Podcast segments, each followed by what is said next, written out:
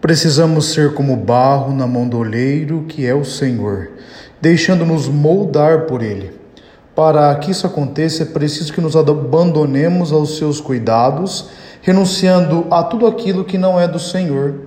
E é propriamente essa atitude de acolhida à palavra de Deus que nos possibilita dizer sim ou não a Deus.